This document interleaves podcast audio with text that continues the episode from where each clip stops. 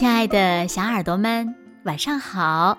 又到了听故事的时间了，你的小耳朵准备好了吗？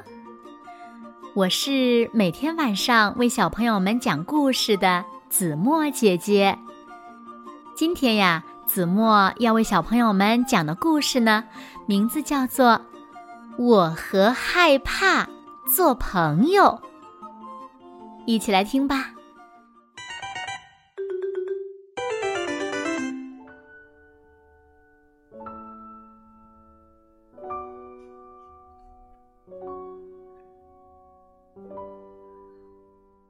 我一直有个秘密，我有一个小小的朋友，名字叫害怕。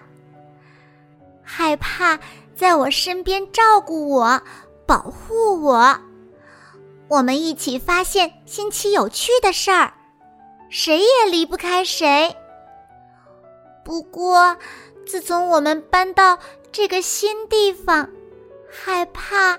就不再是以前的那个小不点儿了，它不停的长啊长，越长越大。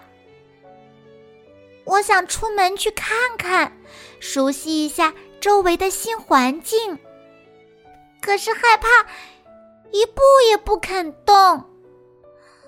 我得去学校上学，害怕，却不想让我走，害怕也不喜欢我的新学校。老师念错了我的名字，害怕很生气。尽管我知道那不过是个意外。下课后，害怕只想让我跟他待在一起。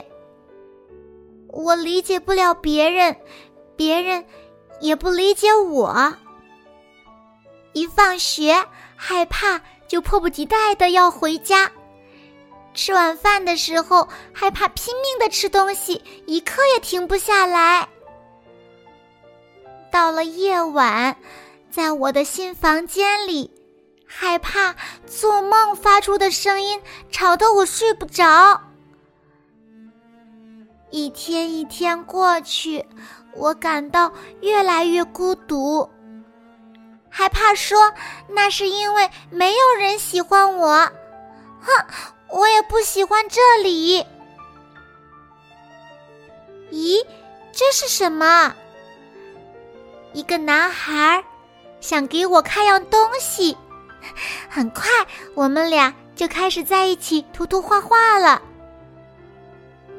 课间休息的时候，我想找那个男孩一起出去玩儿。就在我们俩跑过操场的时候，一条狗隔着栅栏。突然对我们大叫：“啊！”男孩尖叫着，飞快的躲到了一个奇怪的小东西后面。原来他和我一样，也有一个秘密的朋友——害怕。我以为，我还以为只有我有呢。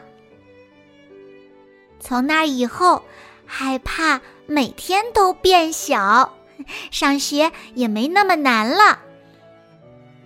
只是要理解身边的一切，还是不容易。